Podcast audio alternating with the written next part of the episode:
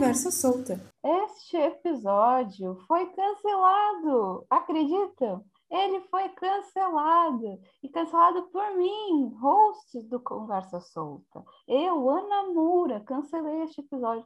Como é que eu pude fazer isso? A vida tem nos mostrado que o cancelamento está aí o tempo inteiro, qualquer hora a gente pode ser cancelado, sem saber, ou sabendo muito bem que as atitudes podem te levar a um cancelamento, ou às vezes não.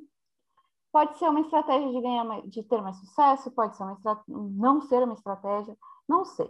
Eu sei que a cultura do cancelamento, eita, eu sei que a cultura do cancelamento está aí e a gente tem que se debruçar sobre ela para dar uma entendida nisso que está acontecendo, para tentar compreender os meandros do cancelamento e dessa cultura aí que para uns é um caos e para outros talvez gere renda, não é mesmo? E a gente está voltando neste episódio dessa semana. Não estamos sozinhos, estamos com Luana Daltro. Oi, Luana. Oiê, tudo bem? Ah, estou muito animada para falar sobre esse tema tão importante e que está tão em voga. Então, felizaça para a gente bater um papo bem bacana. Ah, eu também. Bater esse papo de novo, né? Porque assim, gente, aconteceram problemas técnicos. Esse episódio já foi gravado uma vez com esta temática. Mas eu acabei apagando ele do computador. Acontece. Acontece nos melhores podcasts, nos melhores produtores de conteúdo. Com os melhores produtores de conteúdo, não é mesmo? Então, a gente está regravando este podcast com muitas outras coisas que já aconteceram desde a primeira, primeira gravação, nós estamos aqui. Antes de mais nada, quero pedir para que nos sigam no arroba Conversa Solta Podcast no Instagram e no Twitter no arroba Conversa Solta. Lá vocês ficam sabendo quando os episódios serão lançados. Se tiver algum problema, a gente avisa vocês pelas nossas redes. Nos sigam lá. E também tem um recado novo aqui, que é assim. Agora o Conversa Solta também está disponível na Orelo, que é uma plataforma de agregadora de podcasts que você pode ouvir seu podcast lá. Então, se você é consumidor de podcast por muito tempo, gosta muito dessa forma de conteúdo, baixe esse aplicativo e nos, nos escuta por lá, porque lá é um, a Aurelo é uma das únicas que a Aurelo é uma das únicas plataformas que nos remuneram como podcasters. É um valor pequeno, mas é por play. Então, quanto mais gente nos escutar lá, mais dinheiro a gente ganha para investir na produção do podcast e cada vez melhorar e trazer conteúdo de mais qualidade para vocês. Antes de mais nada, se apresenta para a gente, fala onde a gente pode te seguir.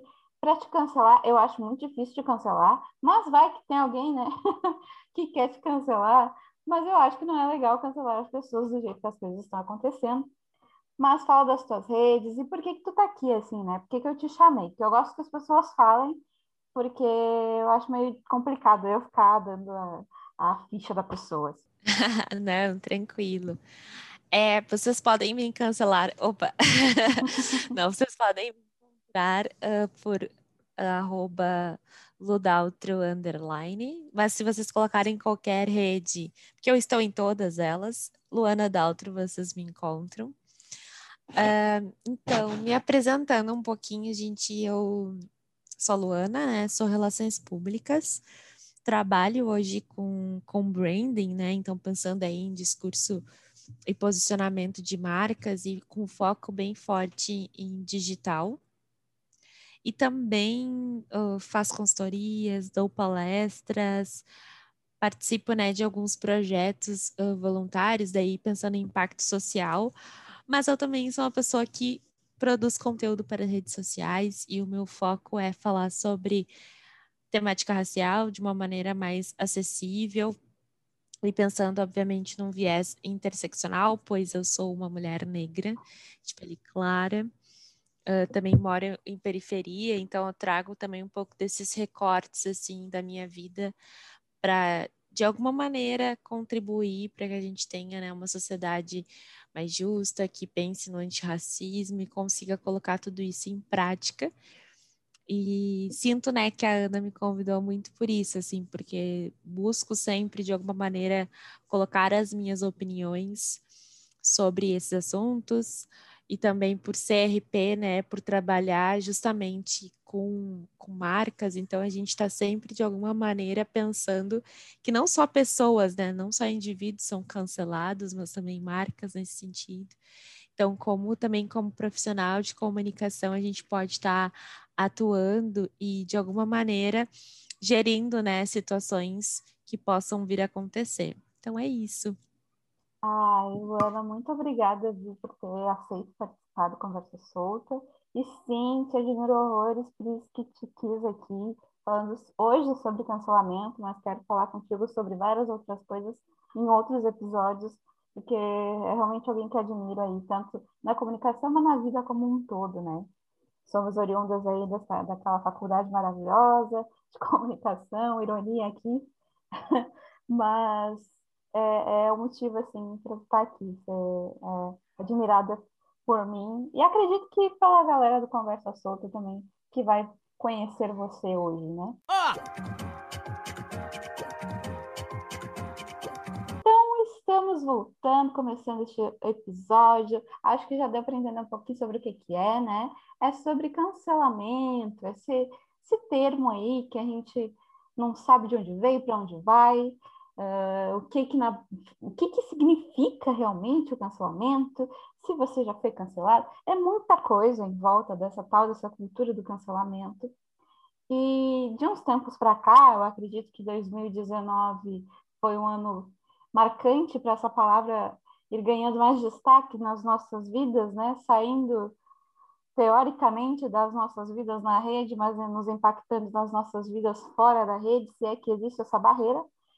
E então a gente vai falar sobre isso hoje. E isso, esse tema ele surge de uma frase no começo deste Big Brother, que tem que 20 e poucos dias, e já parece que tem três meses já, em que esse, os Big Brothers, né, os participantes, reunidos num clima muito bom que se dissipou no outro dia, falavam sobre o cancelamento do cancelamento. O cancelamento está cancelado, eles não iam se preocupar com mais nada que pudesse impactar suas imagens, e ali eles iriam viver num mundo mágico sem cancelamento, onde as suas atitudes não seriam criticadas ou até mesmo cobradas aqui fora. E quando eu digo aqui fora, é fora do Big Brother, não fora das redes, que a gente vai discutir um pouquinho melhor sobre isso ao longo do episódio.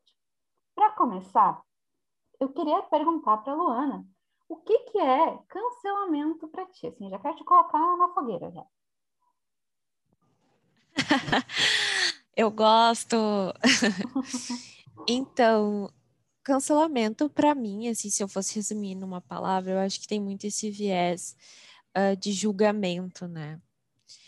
E, e eu penso muito que essa cultura ela vem se tornando cada vez mais uh, comum e frequente, principalmente, né, alavancada aí pelas redes sociais e que a gente sabe que isso acaba transcendendo, né, para fora delas. E que em vários momentos, e talvez o início do cancelamento, ele tenha surgido muito nesse viés de criticar algo ou dar visibilidade para algo em que não era legal, em que não era mais aceito na, na sociedade, né? Então, ah, ah principalmente vindo dos movimentos sociais. Então, se alguém tinha imprimido de alguma forma uma fala preconceituosa ou um discurso, enfim, as pessoas iam lá e criticavam, né, essa ação, para que de alguma forma gerasse um e por isso um julgamento, né? Porque aí gerava teoricamente uma punição. Então, aquela pessoa vai ser uh, vai ser vista dessa maneira. Então, vamos vamos entendê-la que ela é assim e vamos tentar excluí-la, né? Então, vamos cancelar este comportamento, vamos cancelar esta pessoa só que a gente tem visto, né, que, que essa que talvez tenha sido num sentido positivo em, em dar realmente mais uh, visibilidade para alguns temas que estavam sendo deixados de lado.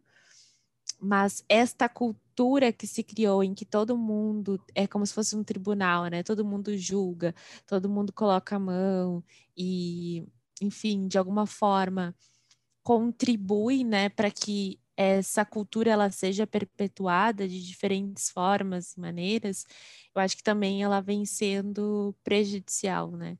Porque é como se ninguém nunca fosse cancelar, assim, ser cancelado ou cancelar no sentido de que fosse fazer algo errado, né?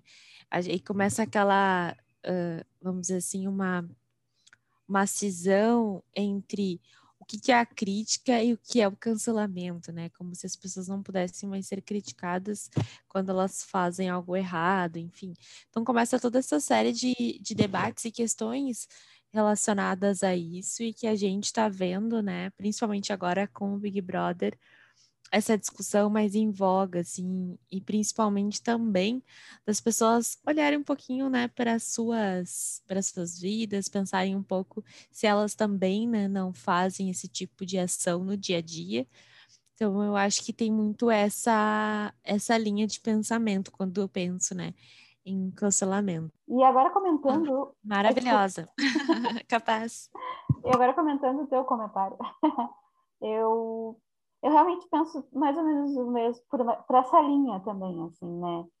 Pensando no que seria o cancelamento para mim, né?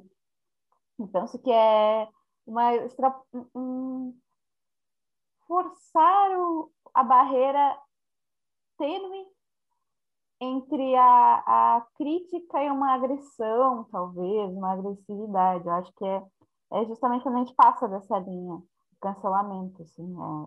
É, é, e aí é engraçado pensar que ele surge nessa outra vida, com aspas aqui, que é na internet, mas que acaba impactando a vida fora da internet, que é um momento também, da mesma forma que o cancelamento para mim, ele é uma um passar dessa linha da crítica e da agressividade, da agressão e, e tal, ele também vem borrar as barreiras entre essa tal dessa vida na internet e a vida fora da internet, que eu não sei se ainda tem, mas eu vejo muito quando algum famoso, alguém ou alguma marca é cancelada, dependendo do contexto, ela tenta usar essa desculpa de que não, foi um comentário numa rede social, eu não sou assim.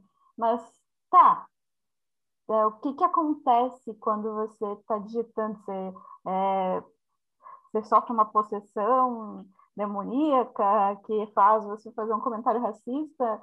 o que, que acontece? Eu não entendo isso. Eu vejo assim, o cancelamento ele pode ser, ele é, para mim, né? É se passar dessa linha e, e também borrar essa tal essa barreira que a gente geralmente usou, que a gente usava no começo da, do boom da internet nas nossas vidas, mas que hoje eu não consigo ver em outros âmbitos mais, né? Porque sou eu, Ana Lúcia, que estou digitando um comentário, que estou fazendo um stories, que estou postando uma foto. Sou eu que estou construindo aquele conteúdo, não é o meu computador que está fazendo aquilo sozinho. Eu estou dando os caminhos do comentário que eu estou fazendo. Então, minha, minha ideia de cancelamento é mais ou menos por aí, sabe? Eu concordo muito contigo, assim, e, e pensando um pouco, né, nessa questão que tu traz das marcas, né, de, bom, teve algum problema aí, porque não faz muito sentido, né, tu, essa marca se posicionar de uma maneira, mas depois dizer, ah, não, foi um erro, eu acho que a gente tem que sempre pensar duas coisas, né? Que as marcas, né, por trás das marcas existem pessoas. E essas pessoas, em muitos casos, não são treinadas, né? É, tu, tu, entra num, num, numa nova organização e não é pensado muito como Uh, a pessoa vai incorporar a personalidade da marca, né? Quando ela vai responder, uh, enfim, pelas redes sociais, ou quando ela vai enfim, pensar em alguma produção de conteúdo, ou vai fazer alguma ação externa, ou vai aparecer num programa, né, falando uhum. abertamente que a gente precisa nivelar por baixo. Então, tu começa a pensar que não é, não é pensado, né, e aí, já puxando uma VMRP, nunca é feito um plano de risco, né, o que, que seria isso? É um planejamento que a gente faz pensando em marcas, e, e, tanto marca pode ser marca né, no sentido de organização, como marca pessoal, então indivíduo, é pensar todos os riscos que aquela marca corre. E a partir destes riscos, montar um gerenciamento, né, de crise para que quando aconteça algo, tu já tenha um plano, né? Tu não saia executando, porque normalmente isso dá errado. Então, começa neste lugar. O outro lugar é do quanto as pessoas, né, no caso das marcas, novamente, não tem um desencontro entre discurso e ação prática, né? Ou seja, tem às vezes um discurso super pró-vida, super sustentável, super antirracista, nananã, mas aí tu vai ver as ações e tu não, tu não enxerga isso, né? Tu não vê esse discurso sendo arquitetado. E aí eu, eu penso assim, sempre me vem vários exemplos, mas aí me veio um agora que está muito uh, em voga, muito em voga no sentido de ser muito recente, né? Não muito em voga de muitas pessoas falando. Mas é o caso, desculpa, é o caso da Nestlé, que criou um Kit Kat vegano. Hum. E daí uh, todas, tem muitas pessoas dentro do movimento vegano questionando a atitude da Nestlé, porque é uma marca que não só, né, utiliza vários uh, vários insumos de origem animal, mas também a extração do cacau deles é na Costa do Marfim, né, num, num país africano em que, pelo que tem alguns relatos assim circulando na internet, não há nenhum tipo de, de projeto sustentável realmente para a região específica que eles eh, extraem esse cacau. Então se torna uma coisa meio totalmente totalmente desalinhada, tem esse desencontro, porque o movimento vegano, ele não é só, ai, não vamos deixar mais de consumir nada de origem animal. É toda uma filosofia, né? E tu pensar que sustentabilidade está relacionada a isso, sustentabilidade, né? É também uh, no sentido financeiro, ambiental, social, então tu percebe que tem totalmente um racha. Uhum. Então, eu sinto muito isso, assim, que quando uma marca ela acaba sendo cancelada também, é porque falta isso falta também um pouco desse alinhamento do discurso com a prática. Se a gente consegue fazer esse alinhamento, a chance de tu evitar isto é enorme, né? Se a gente for entrar para a questão racial, inúmeros exemplos nos vêm, assim, do quanto tem várias marcas que só surgem no 20 de novembro, né? E, e agora com esse discurso do antirracismo, assim, também super em voga, então, nossa, agora eu sou antirracista, mas na prática tu vai ver tem pouquíssimas pessoas negras atuando. Então, assim, é, é aí que nasce o problema da maioria dos cancelamentos, ou, né, talvez até, ou até não diria tanto cancelamento nesse caso, mas da, das pessoas questionarem né, as marcas, né, criticarem tais atitudes. Porque se isso fosse pensado de uma outra maneira, a gente evitaria. Eu vejo muito por essa linha. É verdade, assim. É, eu acho que vai muito mesmo nesse caminho. Agora, tu falasse isso da Nestlé, acho que é Nestlé mesmo também. O, esses dias eu vi um comercial que era é, da Nestlé. É, Nestlé. Tem dificuldade para falar, falar T e L, é bem complicado. É de família, inclusive. e aí, eles lançaram um canudo de papel para aquele Nescau, né? Que é o todinho deles, né? E aí eu fiquei olhando, se eu não me engano, aquelas garrafinhas, elas são também, tipo, além de todo o processo de fabricação, de todas essas, essas funções que envolvem, a caixinha do produto, se eu não me engano, ela não é nem um pouco sustentável. Aí eu fiquei pensando, o que, que adianta você fazer uma campanha para divulgar que Bom, nessa caixinha aqui que vai ficar 500 anos no mundo, se tentando se degradar no ambiente, agora é acompanhada de um canudo de papel. e aí eu fiquei olhando assim, nossa, não faz sentido nenhum. E, e é isso, assim, pensar o discurso até mesmo na hora de comunicar essa tal, essa mudança para ver se isso realmente caminha com os valores empregados na, da prática da empresa e das organizações e afins, assim, né? E aí também pensando em pessoas, a mesma coisa, né? É, que é pensar que voltando a essa metáfora, né, dessas barreiras que são quebradas, que, bom, tá.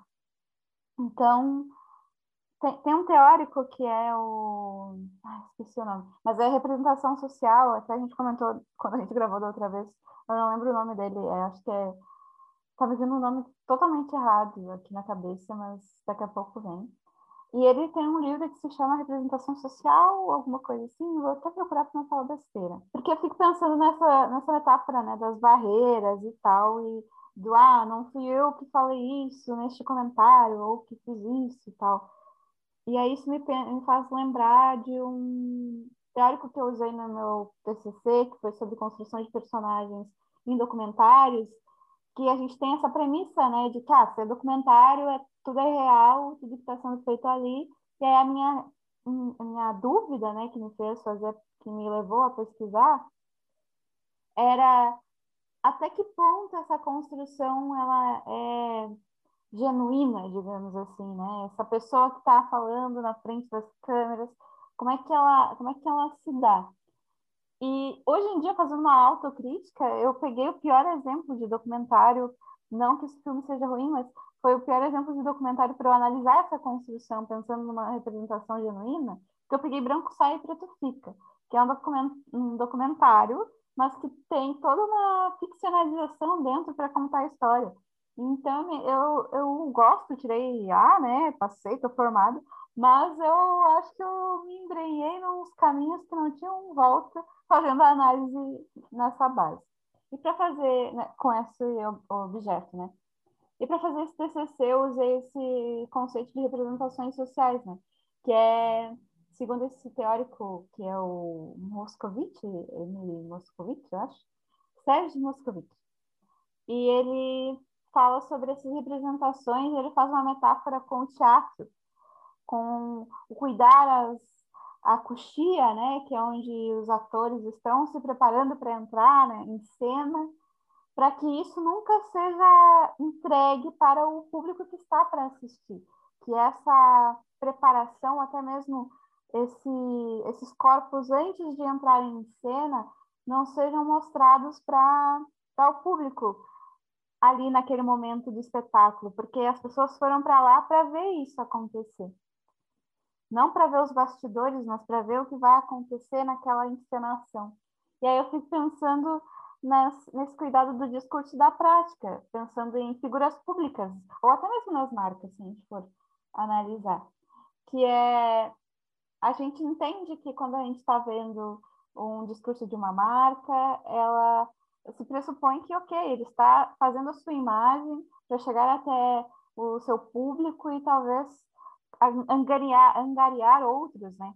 Mas uh, o que acontece fora dessa imagem construída nessa comunicação não pode, não pode chegar no público se é algo que é fora desse discurso que está se apresentando. Eu acho que eu fiz uma baita volta. Mas basicamente é manter essa imagem é algo árduo, acho eu, quando se não tem uma imagem, essa imagem não é construída em cima de bases sólidas, ela é construída apenas para vender e atrair pessoas, vender produtos e atrair pessoas para esse consumo dessa imagem, sendo marca ou pessoas, alguém. Se isso não é sólido, isso acaba gerando possíveis uh, cancelamentos, porque quando a pessoa vê um pedacinho do bastidor, dessa empresa, dessa pessoa, e esse bastidor é totalmente diferente daquilo que ele está vendo nessa encenação, isso gera um impacto, né? Quebra uma, uma imagem, né? Várias voltas. Não, mas eu acho que faz muito sentido o que tu traz. E aí eu me lembro, te escutando, eu fico pensando muito nesse papel dos influenciadores, né?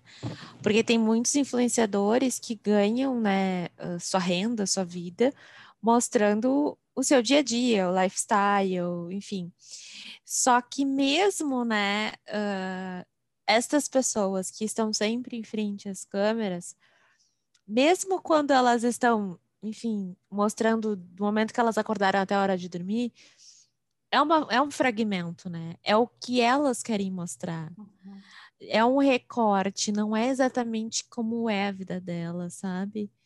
Então, assim, eu acho que só corroborando, assim, com o que tu traz, eu concordo totalmente. E aí me veio esse exemplo, assim, de que a gente só mostra o que a gente quer.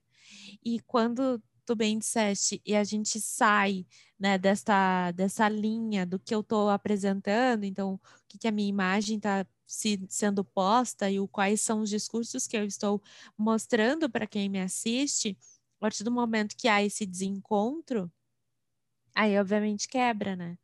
Só que eu acho que na, no lugar do cancelamento ainda tem muito essa, essa tem, digamos assim, um agravante que é o momento de sociedade que a gente está vivendo. Uhum. Ou seja, antigamente não se falava sobre cultura do cancelamento. E eu sinto que hoje se fala tanto porque a gente expõe muito as nossas vidas nas redes sociais, seja né, num tweet, seja numa foto, seja num vídeo, né, em diferentes redes de diferentes formatos.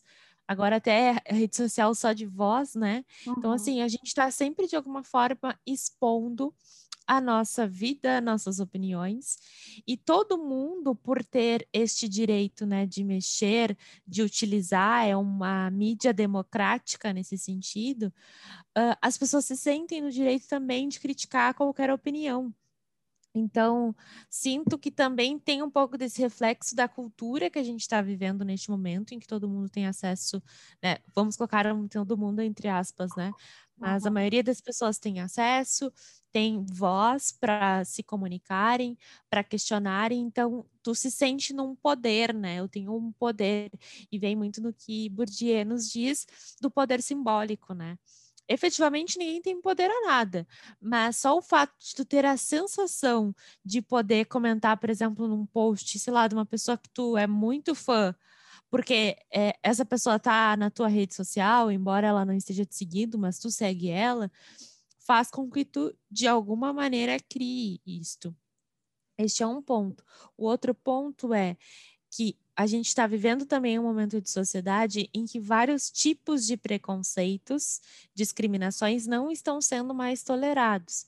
Então, quando uma pessoa ela sai desse discurso ou, ou do que é o politicamente correto que se falava antigamente, então quando ela desvirtua deste foco, ela também começa a ser questionada. Então, por exemplo, me veio agora o exemplo do acho que foi do Caio, agora eu já não lembro, mas de alguém que comentou que tinha, enfim, feito alguma coisa com o um animal, agora eu já não lembro foi exatamente. Oi? Foi o Caio do Big Brother. Isso, eu só não lembro exatamente o caso, mas o que, que gerou nas pessoas, né? Como assim está, né, de alguma maneira fazendo algum tipo de, de contestação ou uh, machucando o animal, eu não lembro exatamente, mas só o fato né, das pessoas acharem isso tão absurdo já gera uma crítica. Eu lembro também no Big Brother do ano passado, ainda nessa linha de animal, é, da Mari, que surgiu um assunto, acho que não sei nem se foi aqui fora ou lá dentro, mas que envolvia o namorado dela, de uma questão com zoofilia, sabe? Então, sexo animal. Então, assim, tem vários temas que as pessoas não estão mais tolerando, né? E isso gera um cancelamento porque não, também porque não é mais tolerado, né? O que antigamente as pessoas riam de piadas machistas, racistas, homofóbicas, transfóbicas, não que isso não aconteça ainda, mas hoje já se entende que é errado, né? Tu quer fazer, tu pode fazer, mas as pessoas entendem que isso é errado. Então, eu acho que tem esse cenário também de sociedade, né? A gente normalmente esquece, uh, não esquece porque a gente está vivendo, né? Mas quando a gente para para analisar, a gente precisa também compreender o nosso momento de sociedade. Aí, falando mais um pouco, a gente uhum. poderia ainda colocar nesse, nesse balde, assim, de, de temas, de, do quanto mais está fervilhando, é a própria pandemia, né, em que a gente não tem mais assunto, a gente não pode sair, a gente não pode ver os amigos, que era também um pouco das nossas distra distrações, de cuidar um pouco da vida do outro, uhum. nem isso tu pode, então tu vê muito nas redes sociais quando uma pessoa faz algo errado ou também faz algo certo, tudo acaba ganhando um impacto, um um, impacto realmente maior do que era antes, porque a gente também está num momento em que as nossas vidas estão condicionadas às telas, né? Então, enfim, eu acho que são esses três cenários. Então, tentando aqui fazer um resumo, seria a pandemia, a própria questão dos temas, né, tabus, e também um pouco uh, que eu acabei esquecendo já do, do primeiro ponto. Já esqueci, gente, perdão. É assim, eu falo muito sobre muitas coisas. Cancelei meu ponto. Mas acho que são esses três pontos. Se vocês uh, ouvirem de novo, vocês vão entender. Agora tu falava, né? E eu acho que é muito isso também. E aí eu fiquei lembrando uh, de. E fiquei até impressionada quando tu falava, dei uma pesquisada em três coisas, na verdade, duas, são dois, três episódios do, de Black Mirror. Não é? Eu, fico, acho que é um clichêzão, assim, né? Nós que. Vamos ver, a gente, não sei se na mesma fase de graduação, era o boom de Black Mirror e qualquer trabalho de comunicação a gente metia Black Mirror para fazer uma metáfora. E aqui eu vou voltar aos tempos de Fabico fazer isso. Mas tem um episódio de Black Mirror que se chama Urso Branco. E eu não sei se tu lembra, se tu viu, não sei se tu pegou este hype do, do Black Mirror. Não, não, eu só assisti alguns alguns episódios, assim, mas não fui a pessoa que maratonou. ah, mas o bom é que não, não precisa, assim, eu vou até já deixar de dicas se tu quiser assistir.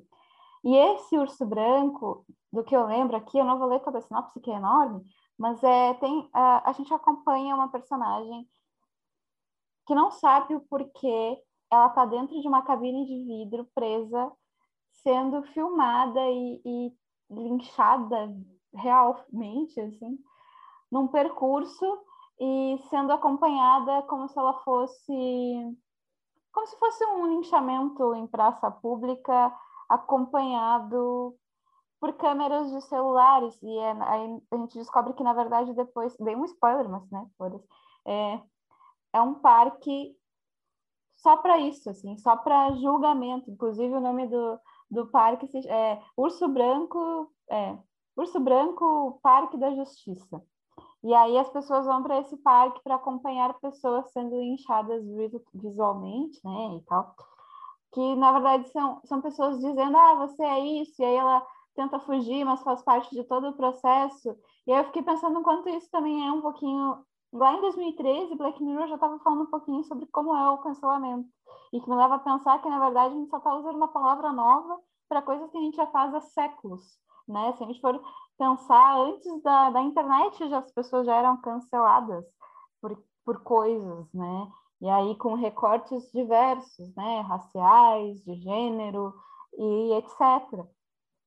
Agora pensando em figuras públicas mesmo, eu fiquei, eu fiquei lembrando que me vieram dois nomes, tem o Michael Jackson, que não tenho o que dizer, que assim, é, é antes mesmo da internet, as revistas já cancelavam, sem chamar de cancelamento Michael Jackson, por coisas assim, né, que aconteciam e tal, e a, denúncias. E também fiquei pensando na princesa Diana, né, que foi, infelizmente, morreu aí, talvez por algo que a gente pode chamar de cancelamento, né? São grandes casos de, de perseguições da mídia e tal, de alguma forma, culpando pessoas por coisas que fizeram e não necessariamente realmente fizeram, atitudes que tomaram que iam de desencontro à imagem. E se a gente for pensar realmente na princesa Diana, são, foram atitudes que ela tomou que foram totalmente contra a imagem feita para aquela mulher que ia ser rainha da Inglaterra num futuro próximo, né? E aí, mesmo sendo amada por muitos, ela acabou como acabou por essa perseguição de como assim você toma essa atitude, você é princesa e tal, sabe? quando outras pessoas daquela família que deveriam ter sido canceladas não foram. Viajei de novo.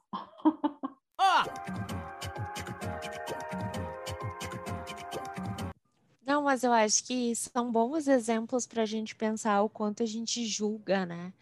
E a gente esquece que, assim, todo mundo tem teto de vidro. Opa! A gente esquece que todo mundo tem teto de vidro, né?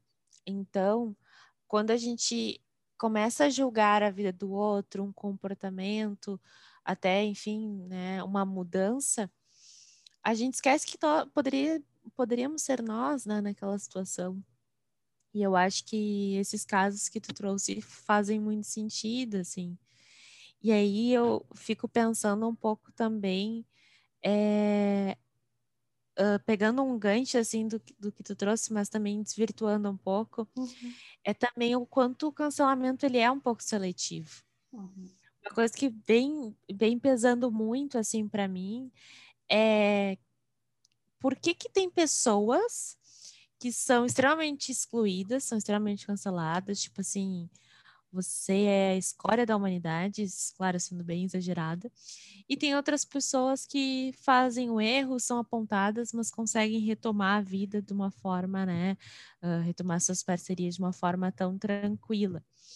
E isso tem me incomodado um pouco, porque eu acho que, obviamente, é um pouco do padrão da nossa sociedade, porque tudo é tudo reflete dos nossos comportamentos sociais, né? Uhum. Então, a cultura do cancelamento nada mais é o que a gente já faz no dia a dia mesmo, só que agora, né, com um nome e, e sendo visibilizado em rede nacional.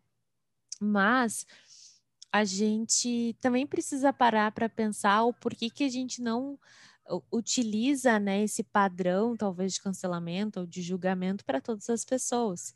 E aí um dos pontos que me vem assim é olhar muito para as pessoas negras, né?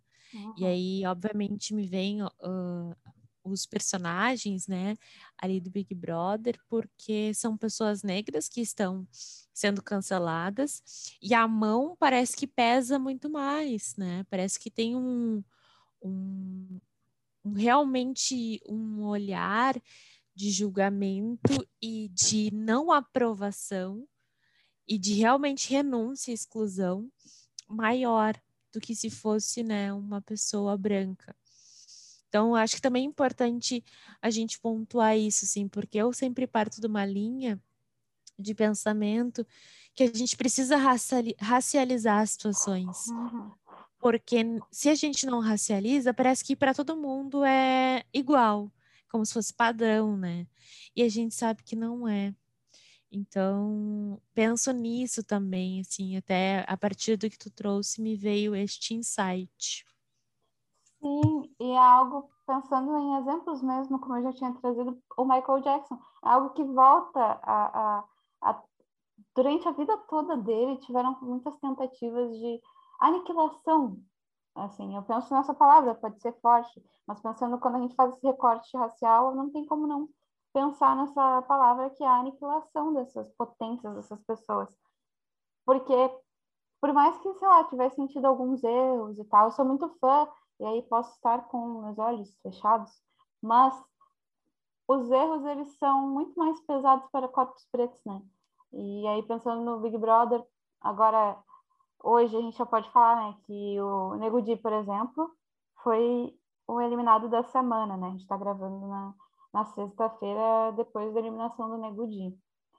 E ele foi o, o, Ele assumiu né, o posto de maior rejeição do Big Brother em 21 edições, sendo que a maior de todas até então, sendo em paredão triplo ou duplo, era uma mulher preta, né, também. E aí até vi uma matéria, eu não entrei esses dias, mas eu vi que era de toda essa lista aí de rejeitados, tem uma maioria de mulheres e de pessoas pretas. E aí tu vai pensar por que, que essa rejeição de que eu não quero mais ver essa pessoa. Claro, eu não vou fazer aqui minha culpa que eu não fiquei votando no Nego de pra ele sair. Fiquei votando no Nego de pra ele sair. Mas é isso, assim, eu quero, não quero ele mais no jogo, mas não quer dizer que eu não quero ele mais na vida, não, quero, não quer dizer que eu não quero que ele tenha condições de trabalho, que ele consiga se manter no mesmo padrão que ele tinha até então, que ele consiga ter uma qualidade de vida. Isso não, não quer dizer, sabe? Não quero ele morto, não é isso. Não queria ele no jogo. E outras pessoas não, como a gente pode saber, ficar sabendo depois, quando ele saiu e informou, né, em outras em entrevistas, de que está sendo ameaçado de morte, vários processos estão vindo em cima dele, alguns que deveriam vir mesmo, alguns eu acho que até é um movimento ridículo que está acontecendo, assim, agora vai parecer que eu estou defendendo ele, mas foda-se, não é isso.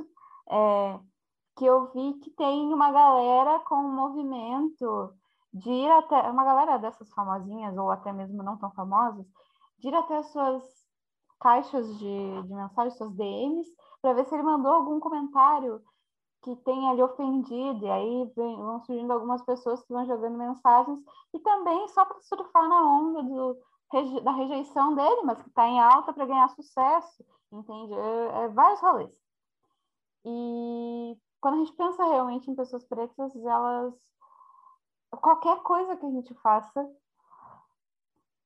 que dê pano para algo que vai gerar alguma crítica, ou até às vezes quando a gente não faz nada de errado, a gente é cancelado, né? É tipo, cancelado no sentido de quero te aniquilar, eu não quero mais te ver nessa sociedade. E aí, pensando das pessoas, levando o pensamento para quem ainda está dentro do jogo do Big Brother, né?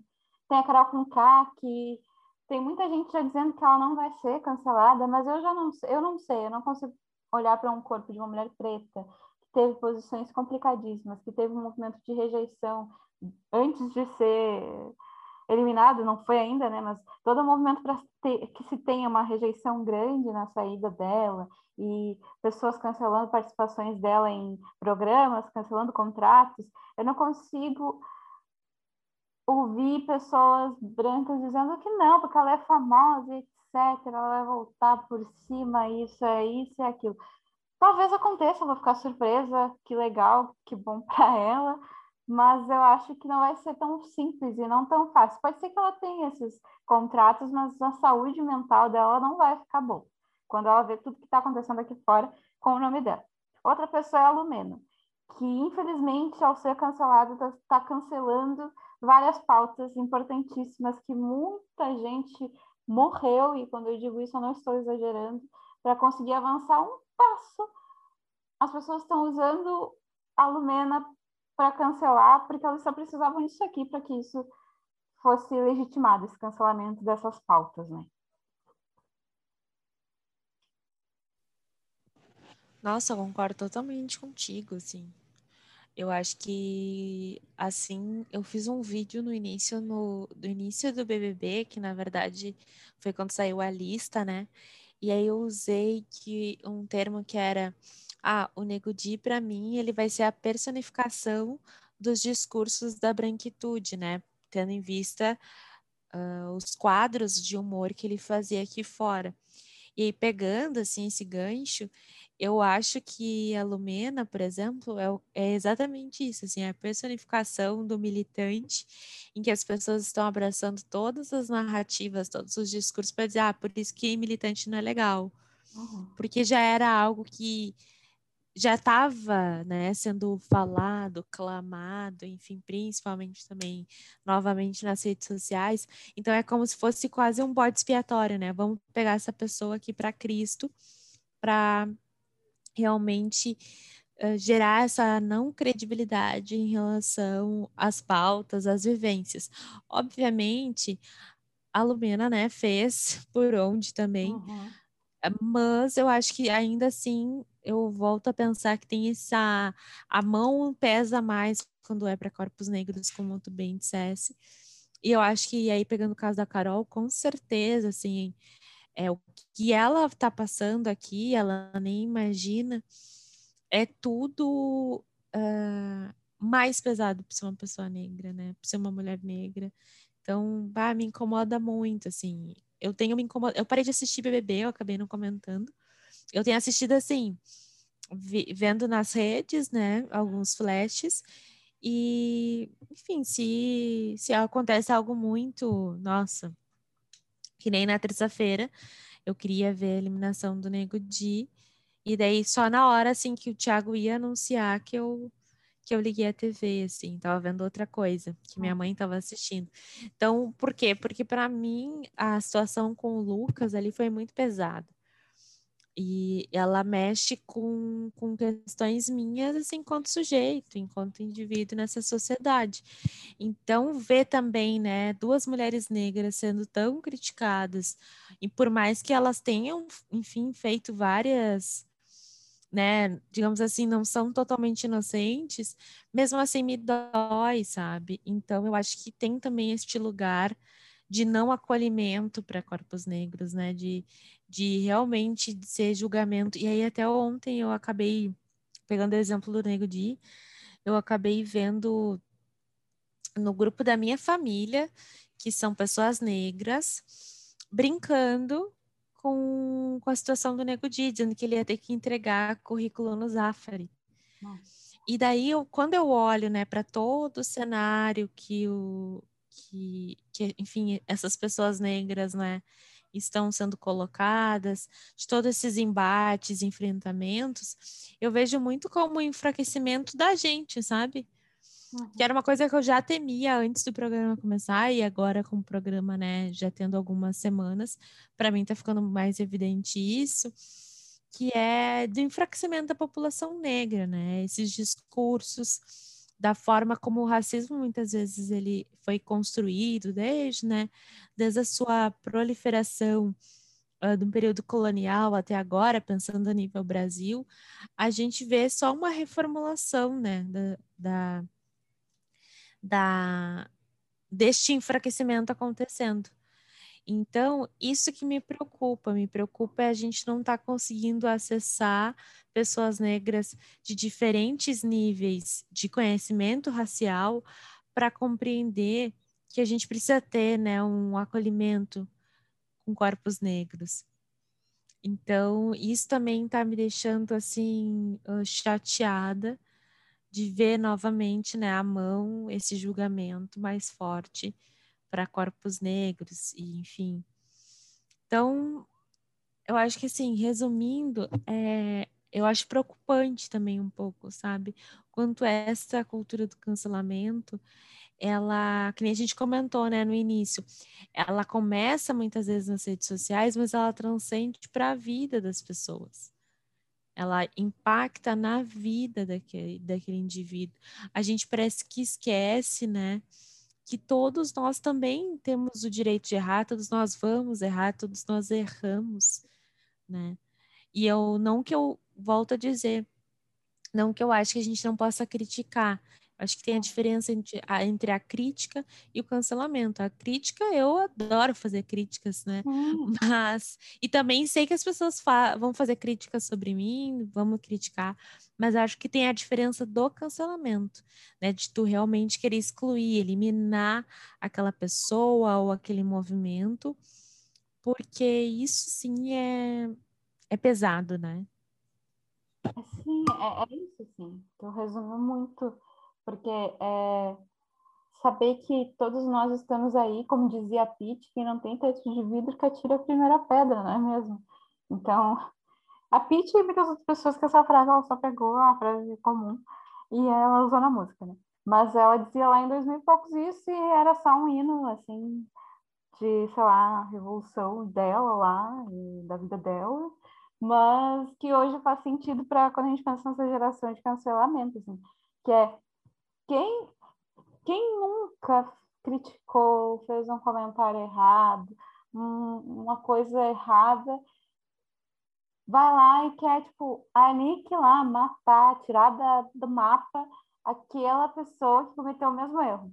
E aí, não, é, eu vou sempre acabar levando o Big Brother, mas né, os exemplos que a gente tem, que é, é, que é o que acontece lá dentro com os próprios personagens, né?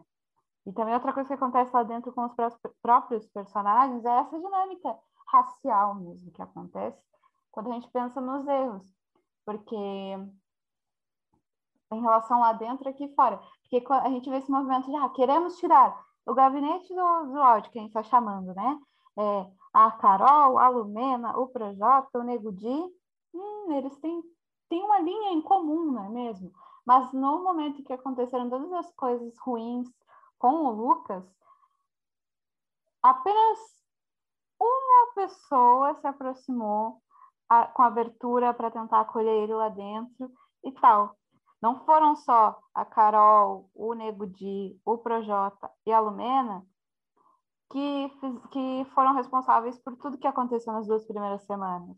O, o silêncio dessa, das outras sei lá quantas pessoas que eu não sei contar, diminuir essas coisas assim rápido, mas acho que das outras 20, das outras 19 pessoas, elas também contribuíram para tudo aquilo que aconteceu de pesado, de ruim. Aquele silêncio também corroborou. Ninguém se levantou para dizer Sim. não. Entendeu? Isso não pode acontecer. Eles ficaram calados. Quem cala consente. É uma frase que nossa mãe dizia quando éramos crianças.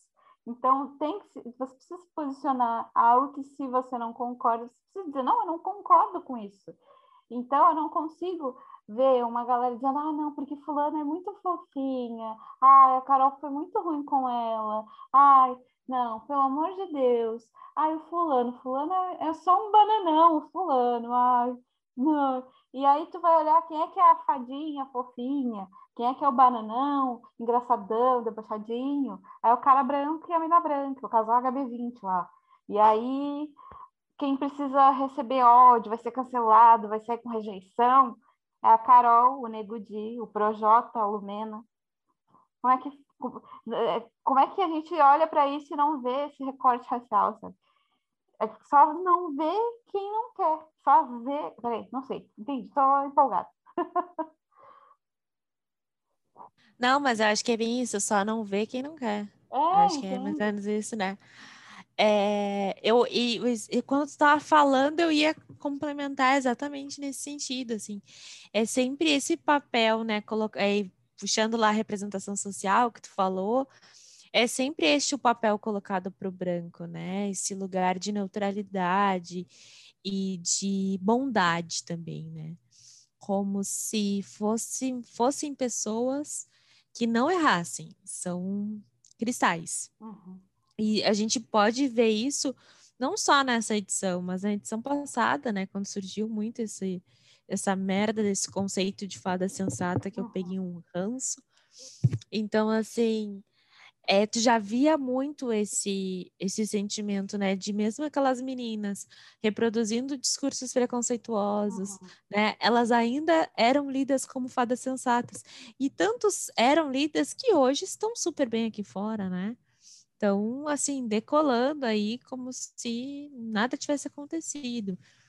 Então, assim, é complicadíssimo isso, sabe? É complicadíssimo quanto que a gente não não, não consegue perceber que até nesse, nesse, nesse ambiente que teoricamente todos somos iguais, que né, seria a casa do BBB, a gente sabe que não é, porque é por isso que eu volto a dizer que é importante racializar, né? Pessoas brancas são lidas de uma forma, pessoas negras são lidas de outra, né?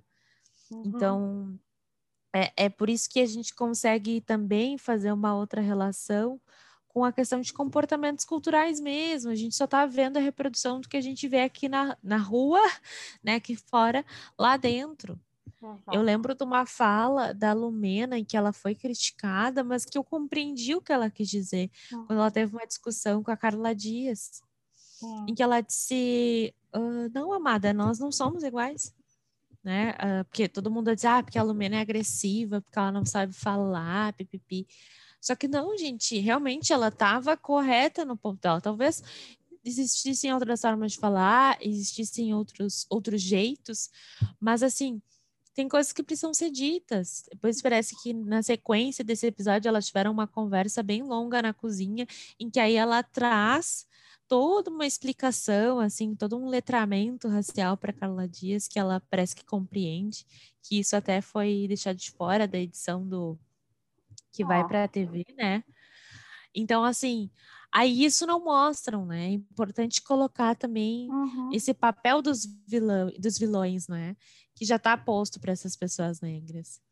E eu concordo muito quando tu traz que não foi só a Lumena, não foi só a Carol, né? Que, uh, que foram os pivôs da saída do Lucas, outras pessoas, inclusive pessoas que hoje são super aclamadas, né? Como a Juliette, por exemplo. Uhum, Foi a Juliette que ficou horas. Uh, oi? Você tem um discurso muito complicado envolto numa imagem, realmente, essa imagem que é confortável, esse lugar, essa zona de conforto dessa imagem de sou boazinha, sou queridinha, ela, é, é, ela proporciona que pessoas falem merdas da, da forma mais bonitinha possível, assim. Total. E é aceito, né? Compreendido, assim. E aí, uh, esse caso da Juliette me chama a atenção, porque tem dois casos, né? Que eu acho que a gente pode novamente pegar essa imagem do branco salvador, né? Uhum. Sempre vai ter uma solução, sempre vai ter uma, uma, uma palavra para te dar. No caso do Lucas, ela foi a pessoa que ficou horas conversando com o Lucas sobre, tipo, tu tem certeza que tu é bi? Uhum. E aí, uhum. obviamente, a pessoa já está alcoolizada, ela não está cansada de responder sobre a sua sexualidade, que a próxima pessoa que vir falar com ela, ela vai estourar.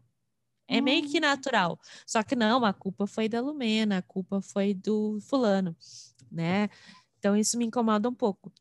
E essa semana também Parece que a Juliette estava circulando um vídeo aí na internet que a Juliette meio que explicou como é que funcionavam as cotas raciais, uma coisa assim. Uhum. Não sei se eram as cotas ou só as cotas sociais, mas eram as cotas de modo geral.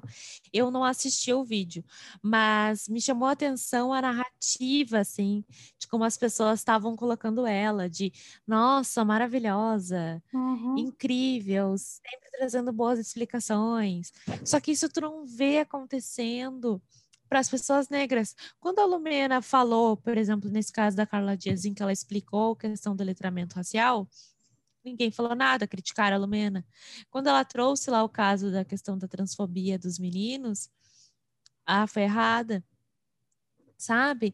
Então, assim, é... e aí por isso que eu até fiz um, uma, uma, uma postagem nas minhas redes, um, umas semanas, que era o kit do militante, né? Uhum. E daí uma da, dos cardzinhos do carrossel dizia assim, cara, mesmo, não bem isso, né? Mas tipo assim, mesmo se tu for falar num nível de voz, tipo, mais suave possível, explicando, trazendo exemplos, a pessoa ainda vai te ler como agressivo, que não entende, tatatã, que tu tem esse papel realmente de ensinar. Então, assim, a gente tem que assumir esse lugar de que para muitas pessoas é isso que é nos condicionados, sabe?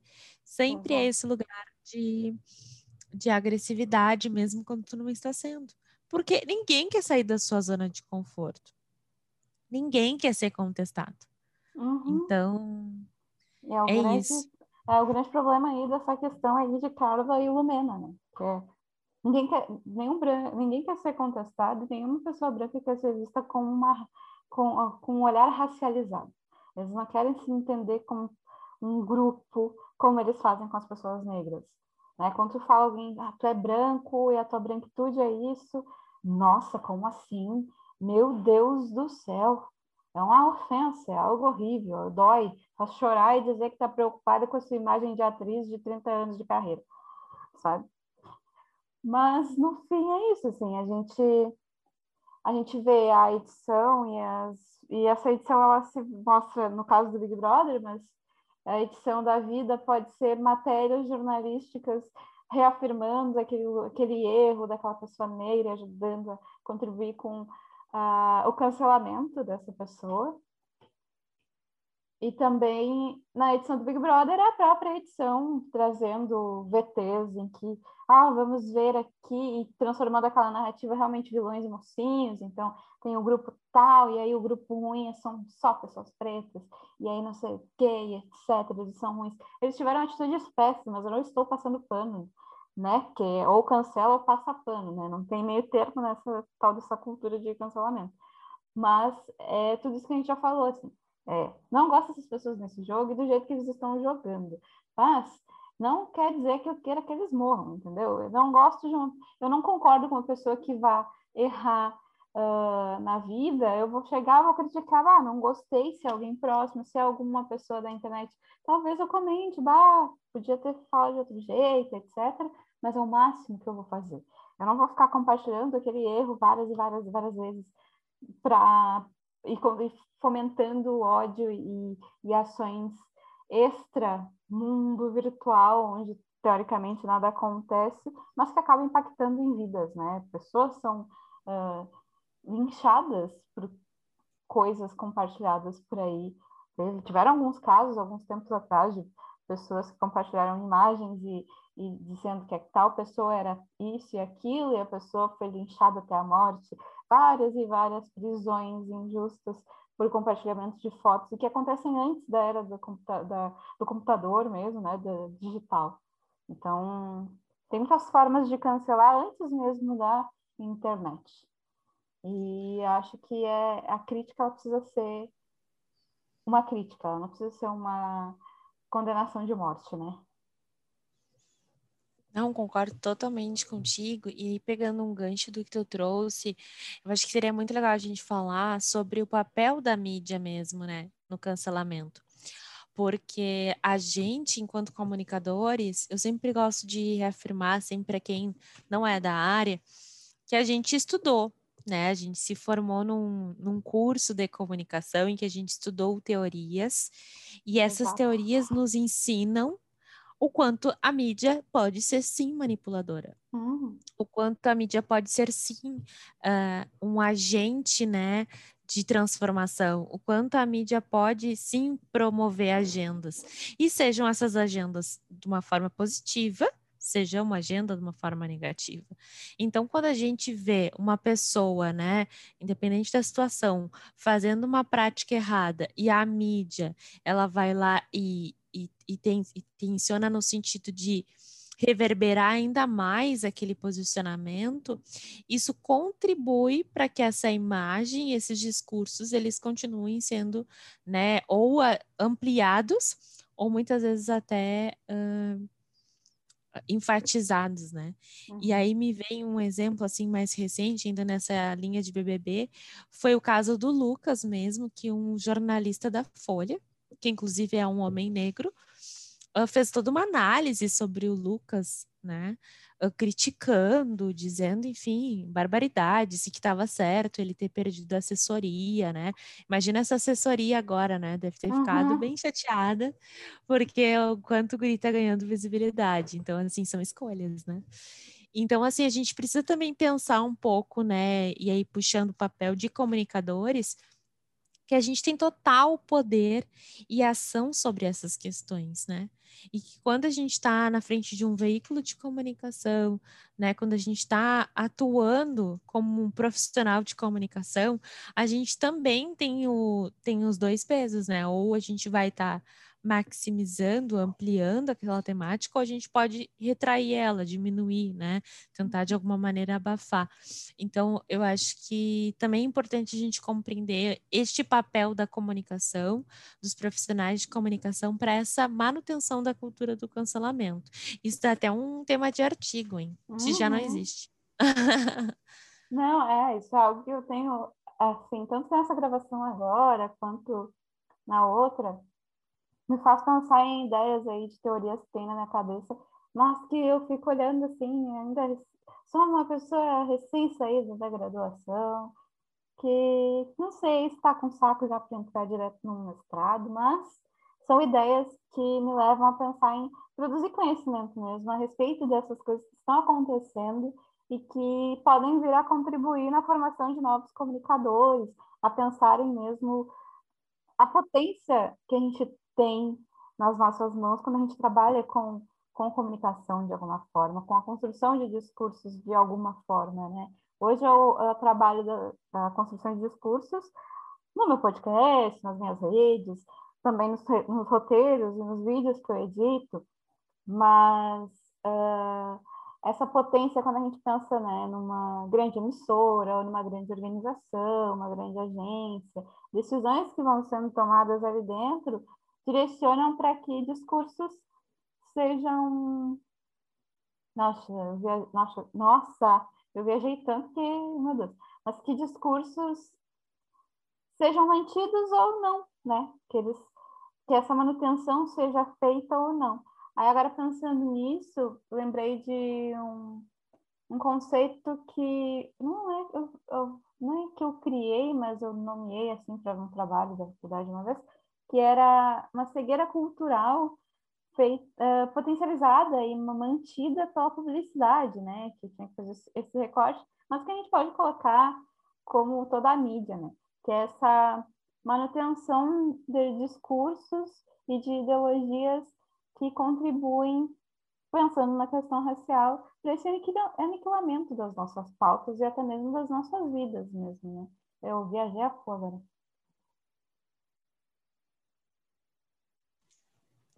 Não, com certeza, eu concordo muito contigo, porque eh, sempre penso, né, como agentes de comunicação, quanto essas agendas elas podem ser imputadas, né, de uma forma positiva e normalmente a gente tende a ir para esse lugar que tu falou de aniquilamento, ou seja, de buscar sempre né, o negativo.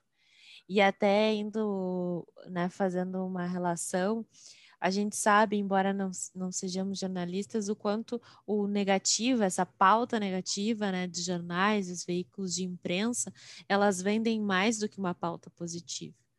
Então, em muitos casos, a gente acaba né, fazendo a manutenção do sistema, sabendo né, que isso é ruim, né, que a gente está contribuindo.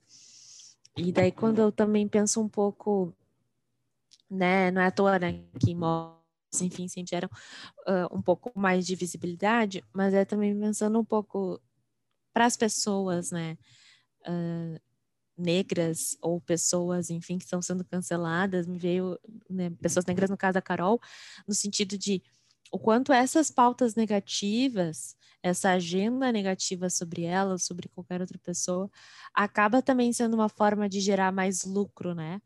Quanto aí novamente pegando um gancho aí o quanto talvez o capitalismo não seja um benfeitor ou acabe se valendo muito dessa cultura do cancelamento.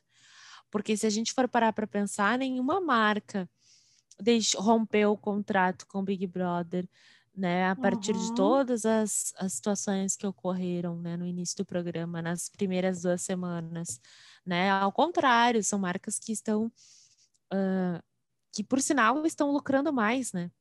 Uhum. A gente sabe o quanto que, que o Big Brother dá de dinheiro, né? Então, assim, também tem isso. O quanto a cultura do cancelamento que está sendo posta aí em horário nobre, ela não rende, rende no sentido de dinheiros mesmo. Uhum. Então, talvez a, o, o objetivo aí da gente ver, continuar vendo esses esses reflexos né, dessa cultura do cancelamento seja benéfica para o programa. Né? E, e, eu não, não tiro também um pouco da minha linha de pensamento quando eu fiz o vídeo lá no início, que é ano passado a gente viu uma polarização entre duas pessoas negras, né? Entre o Babu e a Thelminha ali, que embora tivessem muito de um acolhimento, também tinham visões opostas. Uhum. E é justamente por dar visibilidade, o quanto essa cisão deu visibilidade nas redes, eu sinto também que a escolha desse elenco vem ao encontro, né, disto, de, de, de possibilitar ainda mais discussões e gerar muito mais embate entre as pessoas, não é à toa que nas duas primeiras semanas de Big Brother se bateu o recorde da, da edição passada e da retrasada, parece. Então, uhum. assim, todo o cenário, em suma, chego à conclusão aqui neste podcast que tudo isso foi articulado, muito bem pensado, uhum. e que o uhum. capitalismo continua se beneficiando enquanto a gente está o quê?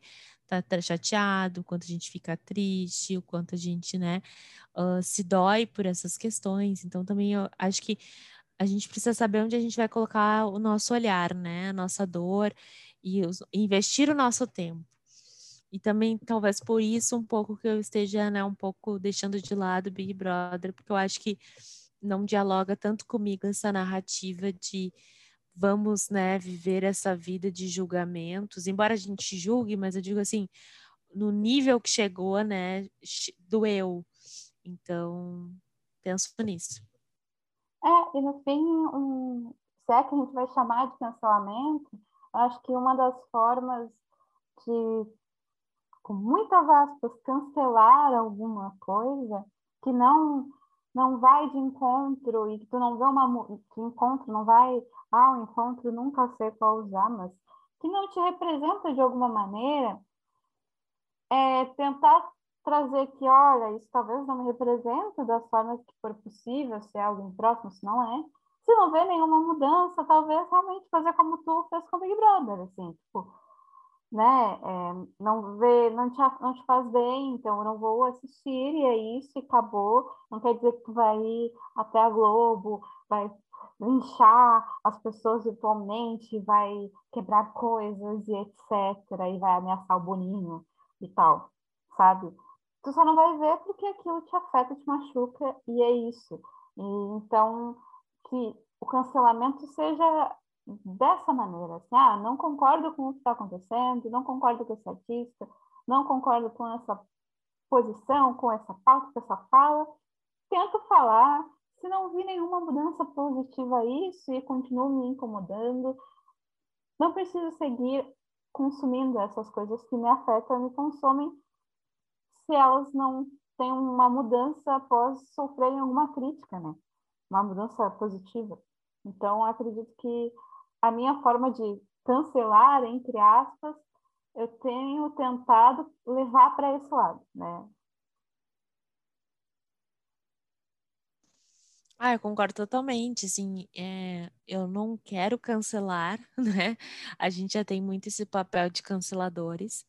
É só realmente aí a diferença, né, do que a gente vem falando ao longo do, do episódio, que a diferença entre, entre tu não concordar, em tu uh, criticar, mas tu não cancelar, entendeu? Eu não tenho por que cancelar o Big Brother, sabe? Uhum. Eu tenho, que nem tu falou, uh, razões porque não me faz bem, eu só vou deixar de assistir. E eu acho que a gente também tem que saber entender o que, que é não, sabe?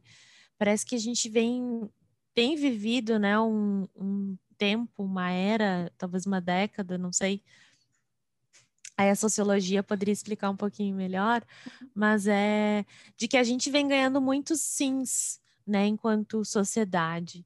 Então a gente consegue ter tudo muito, entre aspas, coloco muitas aspas aqui, gente, porque eu sei que não é a maioria, mas a gente consegue ter tudo muito fácil, muito acessível, assim. E quando uma pessoa, uma situação te coloca um não, parece que tipo te desconforta. Como assim? Eu quero ter direito a isso também, né? Uhum. E, e eu acho que isso também tem sido um pouco prejudicial, assim, para para as nossas vidas, para a forma como a gente lida com as situações.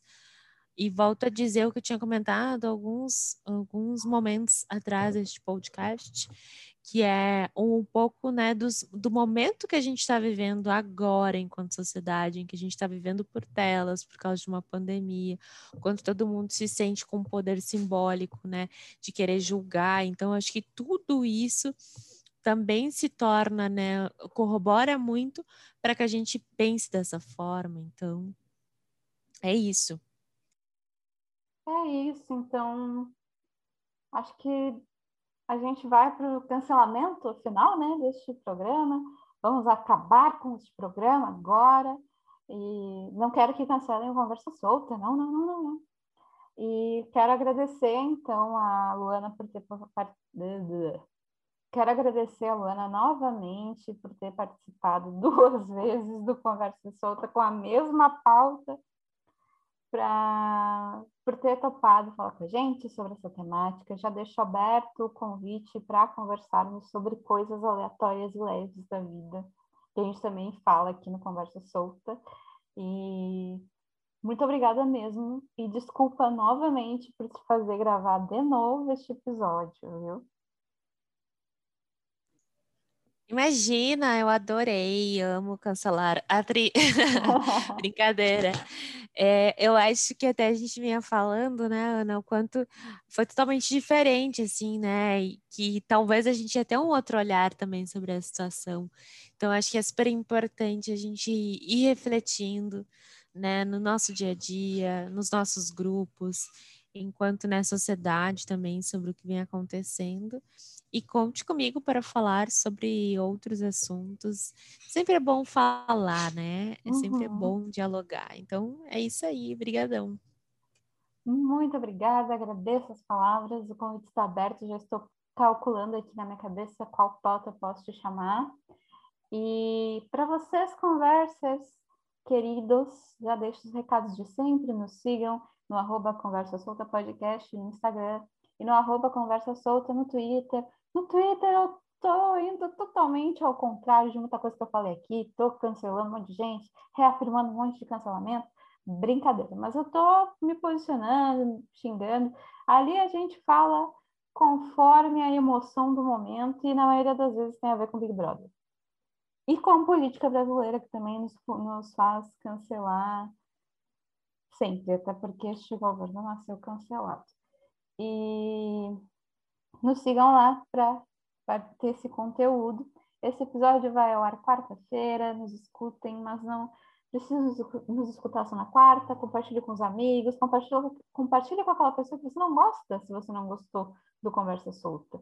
Porque engajamento negativo também é engajamento e nos faz girar plays e etc. e nos gera um dinheirinho aí para poder aumentar a qualidade deste programa.